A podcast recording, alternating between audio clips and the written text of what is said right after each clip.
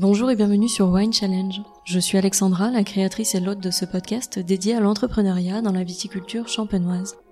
Tous les 15 jours, je vous emmène à la rencontre de vigneronnes et de vignerons qui mettent une intention singulière au service de vins identitaires. Ils ont bien sûr des sensibilités et des parcours différents, mais leur passion est commune. Ils partagent donc ici avec vous leurs expériences, leurs convictions, leurs projets, leurs intuitions, leurs envies et leur philosophie de travail de la vigne au vin en somme tout ce qui fait d'eux les vigneronnes et les vignerons qu'ils sont aujourd'hui. Alors vous le savez, pour cette troisième saison, je suis heureuse de pouvoir accueillir un partenaire champenois. En effet, plus de bulles a rejoint l'aventure Wine Challenge en soutenant mon projet, afin que ce podcast autoproduit par passion puisse continuer d'exister auprès de vous. Avec cette équipe, nous avons le même attachement pour les vins de champagne et leur terroir. Ils ont à cœur de vous proposer une sélection de champagne empreint d'émotion, sans oublier de vous parler des femmes et des hommes qui élaborent chacune de ces cuvées et ça, vous le savez, ça compte beaucoup pour moi. Alors j'ignore quel sera votre prochain souvenir de dégustation, mais peut-être se cache-t-il derrière les vins de l'invité du jour. Et cette semaine, je vous propose de nous arrêter à Auger pour aller à la rencontre de Marine Zabarino et Quentin Vincet, à qui je laisse sans plus tarder le soin de vous raconter leur histoire, et je vous souhaite à toutes et à tous une très belle écoute. Bonjour Marine, bonjour Quentin. Bonjour Alexandra. Bonjour. Merci d'avoir accepté l'invitation au micro de Wine Challenge. Je suis ravie de venir à votre rencontre pour en apprendre un petit peu plus sur vous, sur votre philosophie vigneronne. Et donc pour commencer, je vais vous laisser la parole pour vous présenter de la façon dont vous le souhaitez. Donc euh, Quentin Vincet, je suis vigneron à Auger. Je suis aujourd'hui avec euh, donc euh, Marine, ma compagne. Et donc moi je suis Marine Zabarino, j'ai rejoint Quentin officiellement en 2019 et on avance à deux dans cette nouvelle aventure. Si on parle un petit peu du domaine, qu'est-ce que vous pouvez en dire Quelle est l'histoire euh, qui se cache derrière les bouteilles qui sont vendues aujourd'hui? Donc le domaine Vincey donc, se situe à Auger. On exploite 7 hectares de vignes. Je suis actuellement la huitième génération de vignerons sur euh, la commune d'Auger, mais la première génération à faire du vin. Euh, historiquement, la famille Vincey était coopératrice, fondatrice de la coopérative du village. Donc moi, je suis revenu sur l'exploitation en 2009 et on fait du vin depuis 2014. Et est-ce que la philosophie du domaine, elle a toujours été la même? Donc non, on a changé pas mal de choses.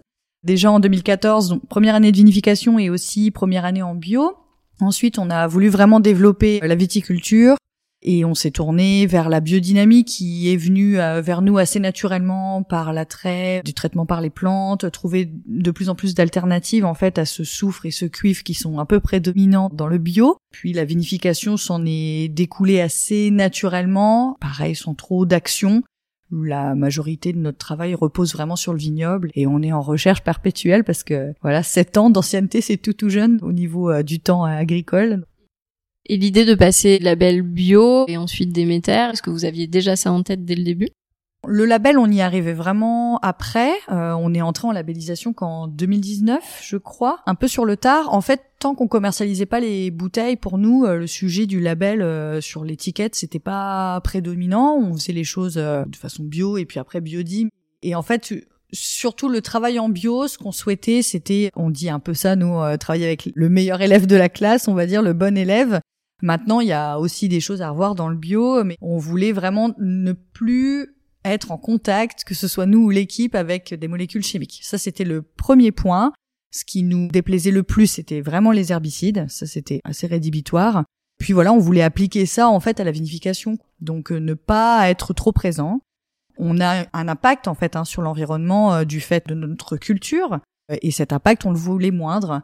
Et après, voilà, c'est pour ça que je dis qu'on est arrivé à la biodie un peu naturellement par la suite, parce que euh, on voulait vraiment extrapoler ça. Alors, euh, on parle des plantes parce que c'est un peu le premier lien, mais on est euh, très attiré aussi par le travail autour de l'animal. On voudrait développer ça dans les années à venir. Le calendrier lunaire, qui était un peu la cerise sur le gâteau pour nous, que l'on travaille surtout autour de la vinification et après à la vigne, c'est la météo qui prime surtout, mais on s'en sert également. Et donc voilà, le label est vraiment venu par la suite, mais maintenant que l'on commercialise, c'est vraiment quelque chose auquel on est attaché parce que on veut être clair sur la façon dont on travaille, quoi. Et est-ce que ça a été simple du coup avec la génération passée d'opérer cette transition? La transition avec mon papa était très simple au niveau de la vigne parce que c'est quelqu'un qui a conduit la vigne avec sa génération des années 90, des années 2000, donc dans une réflexion de kilos de raisin. Et moi, quand je suis revenu sur l'exploitation, avec David et Sébastien qui sont euh, mes deux salariés sur l'exploitation depuis 20 ans, ils étaient même là avant moi, On a tous les trois un petit peu tendu vers faire mieux pour se sentir mieux. Et avec mon papa, ça a été un tout petit peu compliqué au départ parce qu'il comprenait pas. J'étais peut-être pas encore trop légitime, moi, sur les premières années pour pouvoir lui dire, ben, ça fait 30 ans que tu fais comme ça, mais maintenant on va faire comme ça. Donc ça a mis quelques années, mais j'y suis allé doucement. Il m'a fait confiance. Dans les mêmes années, j'ai commencé à faire mes premiers vins. On a dégusté ensemble. J'ai été un petit peu prudent au départ, peut-être parce que j'avais encore un petit peu papa derrière moi. Et voilà, la transition s'est bien faite. Ça a mis quelques années et maintenant il est super content et moi aussi et voilà. Et est-ce que tu imaginais ça euh, plus simple ou au contraire plus compliqué quand tu as décidé de revenir sur le domaine? Bah en fait, ça s'est fait euh, très vite à la sortie de mes études. Donc j'étais à Vise, à la sortie de mon BTS, j'ai voulu prendre une petite année sympathique, donc je suis allé en Australie, pas en rapport avec le vin. Et le papa m'a rappelé très rapidement en me disant que la période de traitement allait démarrer il a fallu que je revienne un petit peu plus rapidement que, que prévu. De là a commencé ma carrière de vigneron. Et à force d'aller aux vignes, de commencer à rencontrer de nouvelles personnes qui avaient une culture et des vinifications un petit peu différentes, j'ai commencé à développer une passion vraiment pour le végétal en premier et pour le vin pratiquement au même moment. Et donc le moment où je suis revenu sur l'exploitation et le moment où on a fait nos premiers vins et le passage en bio, il s'est passé cinq ans, donc c'est très rapide. Donc euh, voilà, ça a été vite, c'est, cinq ans c'est long, mais en même temps ça va très vite. Et si on revient un petit peu justement sur votre parcours avant euh, vos carrières ici sur le domaine, est-ce que vous pouvez parler rapidement de votre parcours de formation et puis euh, aussi surtout si vous avez pu aller à l'étranger dans la partie 20, où est-ce que vous êtes allé et qu'est-ce que ça vous a apporté? Alors moi j'ai un parcours scolaire un peu décousu et surprenant parce que j'ai commencé par un BEP et j'ai fini sur un master. Je viens pas du tout du Sérail. Il y a un petit peu de vigne de mon côté sur Mardeuil, mais euh, pareil qui était en coopération et que je viens de récupérer, donc on est très content. Et en fait, à l'époque où Quentin reprenait tout ça, moi je vivais sur Montpellier. Je revenais dans la région, je finissais un BTS en communication. J'ai arrêté deux ans mes études euh, et euh, j'ai commencé à m'intéresser au vin par le biais d'un groupe de dégustation, les Pétillantes à l'époque menée par Elise Bougie et les Papa Véro et euh, j'ai appris tout plein de choses, c'était super chouette et ensuite j'ai continué mes études en licence marketing com et master communication événementielle euh, sur Paris. Mais du coup, je n'ai pas du tout fait de voyage à l'étranger, euh, ça a été surtout par le biais de, de curiosité personnelle et de rencontres. Aujourd'hui, à chaque fois qu'on part quelque part ensemble, forcément, ça passe par des visites de vignerons, c'est obligatoire. et pour toi, Quentin? Moi, donc pour revenir tout au départ, donc je suis pas vraiment vigneron de naissance. J'ai pas grandi dans la Côte des Blancs. C'est plus quand j'ai commencé à être adolescent que le papa m'a rappelé euh, et m'a dit il serait bien que tu ailles à Avise. Moi, je voulais aller en général au départ euh, à Épernay avec mes copains. Bon, il m'a fait comprendre qu'il faudrait que j'aille à Avise. Pour la paix de la famille, euh, j'ai suivi le papa. Donc, lycée viticole, bac STAE à Avise, BTS technico-commercial. Ensuite, quelques petits voyages, mais pas spécialisés vin au départ. Mon premier voyage en rapport avec le vin était avec un ami qui se lançait en tant qu'agent commercial, Didier Tingo, en 2012 ou 2013. On a fait un tour de France et c'est là vraiment où ça fait partie d'une transition. Ça faisait déjà quelques années que j'étais sur l'exploitation. Et en fait, je me suis rendu compte qu'il y avait euh, un vrai amour pour le terroir partout en France. Il y avait des vignerons passionnés et que je me rendais pas vraiment compte de ça euh, au départ en Champagne parce qu'on vit dedans. Et c'est vraiment en allant à l'extérieur que même certaines personnes nous disaient mais vous êtes champenois, vous vous rendez compte de la chance que vous avez. Ça m'a servi pour euh, un ou deux ans plus tard commencer à faire du vin. Là, la transition c'est faite. À la base, vous ne rêviez pas d'être vigneron vigneronne. Et du coup, quelles étaient vos, premières ambitions, les premiers souvenirs que vous avez d'un métier en particulier que vous auriez aimé faire? Moi, je, suis passée par tellement de jobs. Quand je vivais à Paris, je, travaillais dans des grosses boîtes en événementiel, donc euh, je m'étais dit allez, je fais un début de carrière un peu euh, fulgurant à la parisienne dans des, des, grosses multinationales. Et en fait, ça m'a très vite déplu. Et puis voilà, le, le, souhait de revenir dans ma région natale, donc ça c'était autour de 2015, et de remettre un pied dans le vin. Quoi, ça, ça me manquait beaucoup. J'ai toujours été aux vignes euh, pour me faire la pièce, les vendanges, le palissage, le liage, tout ça assez jeune. Et je voulais retrouver ça. Et donc, euh, mon premier vrai coup de cœur job, en fait, c'est quand je travaillais au Champagne-Le Galet, donc qui est euh, dans le clos du château de Boursault, avec Charlotte Le Galet. Et donc, euh, elle m'a vraiment offert la possibilité de réintégrer le monde champenois par un projet touristique qui était super, et puis par tout plein de choses à côté, parce que c'est une entreprise à taille humaine, familiale. Donc je, je, faisais un peu de tout avec elle. Et en fait, au même moment, j'ai rencontré Quentin, donc tout s'est un peu enchaîné. Et puis euh, Quentin avait déjà commencé son projet depuis deux ans. Et donc moi, en 2016, je lui ai dit bah attends, je t'ouvre un petit compte Instagram euh, si tu veux. Euh, voilà, on essaie de faire connaître un peu ce que tu fais et tout. Et puis bah de fil en aiguille, je l'ai épaulé sur d'autres sujets. Et en fait, la curiosité est d'abord venue de l'export et les gens sont venus nous voir. Avant qu'on me commercialise, tous les ans, venez déguster l'éclair et en fait, ça a été super vite. Du coup, oui, ce métier-là, il est magnifique parce qu'on on vit de notre passion, c'est quand même prodigieux ultra rare. Et puis, euh, on a 15 000 casquettes, quoi. Tous les jours, c'est une journée différente. On a la chance de travailler ensemble. Euh, bon, c'est le début. Pour l'instant, ça va plutôt pas mal. on verra ça dans quelques années. C'est chouette, quoi. On s'équilibre sur les compétences, en fait. Voilà. On se marche pas dessus pour le moment. Alors moi, tout au départ, donc, euh, je voulais être chasseur d'orage. Quand j'étais petit, je voulais pas être chanteur. Ensuite, donc je disais tout à l'heure que j'avais pas une passion innée pour le vin et pour la vigne, mais j'ai quand même évolué dedans. Les vendanges, le palissage, etc. fait partie de ma vie euh, sans que je m'en rende compte tout au long, de mon adolescence et même de ma plus tendre enfance. Donc euh, des études plus commerce, mais je pensais dans le vin ou faire comme mon papa, être maçon et puis être juste travailler la vigne et puis juste être de passage et puis bah en fait non maintenant une vraie passion pour ce qu'on fait. J'adore le vin dans sa généralité, dans sa globalité et pas que le champagne. Enfin voilà, comme disait Marie, on fait un métier qui est très diversifié. On va faire la partie des fois la plus chiante qui est la partie administrative et puis derrière dans la même journée on va faire une, une dégustation avec quelqu'un qui vient de l'autre bout du monde. C'est un métier très complet et qui nous épanouit tous les jours et qui nous en apprend tous les jours. On s'arrête jamais d'apprendre et d'évoluer quand on travaille la terre en fait. Et aujourd'hui, est-ce que vous vous sentez entrepreneur? Entrepreneur, oui, parce qu'on avance, on développe des choses, des entreprises, il y a des budgets à respecter, il faut qu'on soit gestionnaire, manager parfois, il y a des projets, ça prend des années, on va voir des banques, on les réfléchit, donc oui, je pense que tout ça fait partie de l'entrepreneuriat. Après, on est plus vigneron que entrepreneur l'entrepreneuriat fait partie de notre métier, je pense, oui. C'est pas la première chose qui nous vient à l'esprit quand on pense à ce que l'on fait dans la vie, mais en fait, tu peux pas le retirer. Même indépendamment de ta volonté, tu dépends toujours, euh, voilà, d'instances, de, de papiers, de qui prennent une place quand même assez importante. Mais après, quand t'es, je sais pas, dimanche matin derrière ton tracteur, t'as pu le VPT, là, euh, t'es un humain comme un autre et tu penses pas que t'es, euh, voilà, chef d'entreprise ou que t'as rendez-vous avec la banque le mardi. donc euh, oui, oui et non en fait, ouais. Et est-ce que vous vous sentez légitime aujourd'hui dans votre place de vigneron ici? Alors c'est une question compliquée, oui. Est-ce qu'on se sent vraiment légitime tous les jours dans tout ce qu'on fait, tout ce qu'on entreprend? Des fois, on se pose toujours des questions, on se remet en question en fait tout le temps en avance. La première fois qu'on a fait du bio, bah, pourquoi on fait ça? Est-ce que c'est vraiment la bonne décision? La première fois que j'ai fait du vin, la première année, je savais pas faire de vin presque. On avait les bases, mais j'étais pas de formation euh, œnologue, donc c'est peut-être aussi ce qui a fait que j'ai pu être libre de faire ce que j'avais envie de faire au niveau de la vinification. La légitimité, moi j'y pense souvent quand je vais donner un ordre à quelqu'un, par exemple, avec qui je travaille. Le management, pour moi, c'est une partie compliquée même si j'ai la chance de travailler avec les mêmes personnes depuis très longtemps. Mais des fois, on peut s'en remettre en question. Je veux changer ça cette année, puis bah, on se rend compte que l'année d'après, des fois, on a peut-être mal fait. Mais on apprend ensemble. Ouais, c'est la, légitimité fait partie de la remise en question, en fait. Bah moi, je débarque.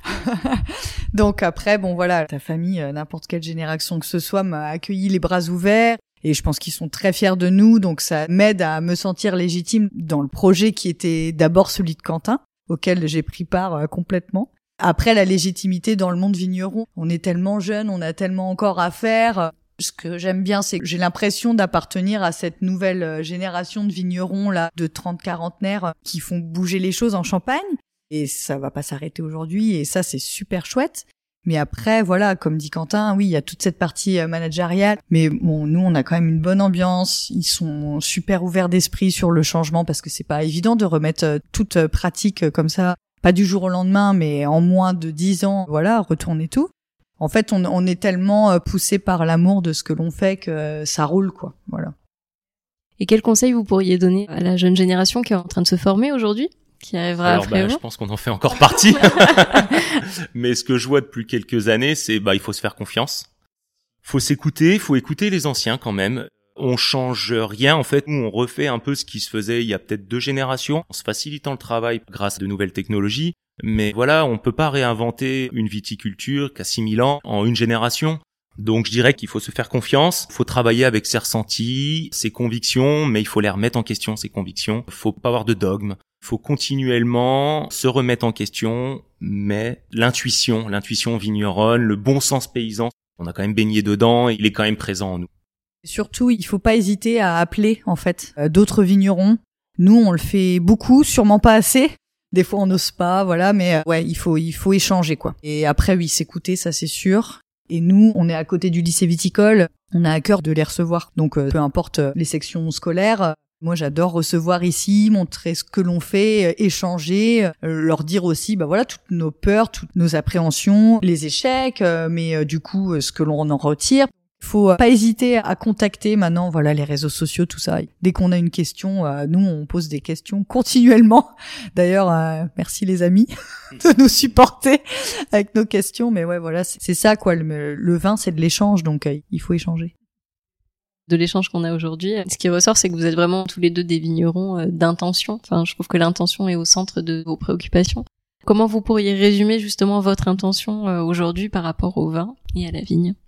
L'intention première dans notre travail de tous les jours, ça a été de faire mieux à la vigne. Et du coup, sur la vinification, s'en est découlé un petit peu la même chose. D'avoir une vinification avec le moins d'intrants possible. Et au fur et à mesure des années, on est en vinif le plus libre possible et on se rend compte que tout se passe bien. Et le but est d'avoir des vignes les plus saines possibles et des vins les plus sains possibles également. Voilà. Moi, je me sens assez responsable de notre génération. Tout le monde fait des choix, surtout au niveau de la terre, c'est inscrit sur le long terme. Et donc, j'ai vraiment besoin que ce moment où on a le bâton avec Quentin soit fait de façon la plus respectueuse possible. Aujourd'hui, on peut pas dire qu'on sait pas. Donc euh, voilà, ça c'est le premier point, en tout cas à la vigne, c'est de la respecter parce qu'elle euh, nous dépasse. On travaille des vignes qui ont plus que l'âge de nos parents faut être très respectueux de ça, je trouve, surtout dans une culture pérenne. Et puis les vins, moi les plus grandes émotions que j'ai pris en dégustation étaient autour de vins non techniques, si je puis dire, et j'ai vraiment envie de retranscrire ça. Est-ce que vous pourriez décrire vos vins en trois mots aujourd'hui? J'aimerais qu'ils soient respectueux de leur terroir, élégants et vibrants si c'est possible.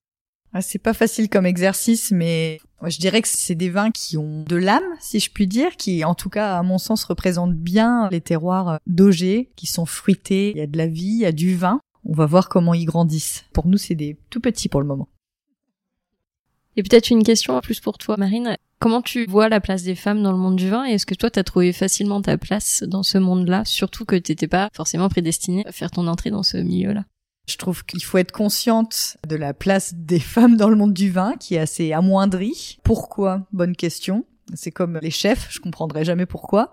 En fait, il n'y a pas à prendre sa place, elle devrait être naturellement faite. Moi, j'ai la chance d'être entourée d'hommes super ouverts, donc j'ai toujours agi de façon naturelle. Et bah, quand ça plaisait pas, en fait, euh, t'écartes un peu les gens de ton chemin naturellement. Mais il n'y a pas assez de femmes, c'est clair. Mais euh, j'ai l'impression qu'il y en a de plus en plus. En tout cas, elles ont de plus en plus voix. Et c'est tant mieux et qu'il faut prendre sa place. Faut pas avoir peur, quoi. Voilà. Et puis j'espère qu'on est dans des générations où les papas, parce que c'est souvent eux qu'on les rênes, n'hésitent plus à passer le relais aux filles, parce que pendant des générations c'était plus compliqué. Voilà. Et quel est ton avis, toi, Quentin, sur la question? Comme vient de le dire Marine, je pense qu'à l'époque, c'était les garçons qui étaient choisis, privilégiés pour reprendre les exploitations. J'espère que c'est plus autant le cas. Voilà, c'est malheureux que ce soit un sujet, ça devrait pas être un sujet, mais c'en est un, et il faut faire en sorte que ça s'équilibre, mais naturellement. Et avant de conclure cet entretien, quelques questions un petit peu plus générales sur votre approche de consommateur. Quelle est votre plus belle expérience de dégustation? Plus grand coup de cœur dans le vin, donc c'est un champagne. Ça a été un millésime 2002 en Magnum de chez Celos. À défaut de pas faire différent des autres, c'est vrai que c'est un nom qui ressort, mais j'adore les vins de la famille Célos, que ce soit d'Anselme ou de, ou de Guillaume. Et oui, en 2002, j'avais demandé à Guillaume, en fait, est-ce qu'il avait fait une année sans soufre? Et il m'a dit oui, un jour on dégustera une année. Donc cette journée arrivée, il nous ouvre un magnum de 2002, donc euh, qui était sans soufre, et c'était tout simplement exceptionnel. Sinon, euh, il y a eu un autre coup de cœur, euh, ça a été un Auvernois, Pierre Auvernois, dans le Jura, qui fait des vins sans soufre depuis plus de 30 ans. C'était un millésime 2000 avec chardonnay savanien houillé, 10 ans sur fût et 10 ans de bouteille, tout simplement magnifique. Bon, moi, je vais forcément parler de bulles, parce que c'est quand même mes plus grandes émotions, c'est avec des bulles. Et, et, du coup, je pense aussi à une bouteille assez récente qu'on a ouverte pour nos 5 ans. Et c'était assez fou, c'est de la maison Bérèche. C'était le cran 2011. Et c'était dingue, c'était juste fou. Enfin, c'est souvent que leurs vins sont fantastiques, mais là, en l'occurrence, euh, c'était grandiose. Donc euh, voilà. Mais ouais, moi, c'est souvent les bulles quand même. Et quelle est la prochaine destination vitivinicole que vous souhaiteriez découvrir? Oregon pour moi. Oui, il y aurait pas eu tout ça avec des amis Aurore et JB euh, du Champagne Casanova. On aurait souhaité pouvoir partir aux États-Unis. Moi, je suis assez curieuse euh, des vins de l'Oregon, avec qui on partage euh, des climats assez similaires et ils ont aussi du meunier là-bas. Il y a des petites pépites en vin nature euh, qui auraient été assez chouettes à visiter. En fait, plus on déguste avec des amateurs de vin, plus on se rend compte qu'il y a des régions viticoles un peu partout dans le monde qui font des vins exceptionnels. Rien que quand on voit en Italie, on y est déjà allé, on a dégusté des choses, mais il y a encore plein de choses à découvrir sans aller très loin. Ou même en Allemagne, en Espagne. Il y a plein de régions où on souhaiterait aller. Et pour finir, j'ai l'habitude de laisser le mot de la fin à mes invités. Quel pourrait être euh, chacun le mot qui résume le mieux votre état d'esprit du moment? C'est une année qui était difficile. Je dirais que je me sens assez chanceuse comparée à certaines consoeurs et confrères. Puis voilà, persévérance, c'est ce qui va ressortir de 2021, je pense. Et j'ai hâte de goûter parce qu'ils nous auront bien fait, hein Ces raisins-là, ils ont intérêt à être bons. Et puis on voit tout ce qui a été difficile cette année en France et en Champagne, on a chance d'avoir de la réserve. Il faut pas l'oublier que pour les vignerons, c'est une très jolie assurance qui peut nous permettre de prendre un peu plus de risques que dans certaines autres régions où ils n'ont pas ce coussin. Donc voilà, on a une belle appellation, on a une belle région, faut qu'on continue à travailler dans le bon sens et qu'on pense sur le long terme et pas sur le court terme. Et eh ben, merci beaucoup à tous les deux de m'avoir reçu sur le domaine. J'étais ravie de venir à votre rencontre. J'ai passé un super moment et je vous souhaite évidemment bonne continuation dans tous vos projets et vos explorations futures. Merci à toi. À bientôt.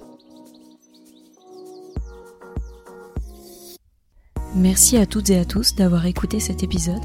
J'espère vraiment qu'il vous a plu et qu'il vous a donné envie d'en savoir plus sur l'invité du jour.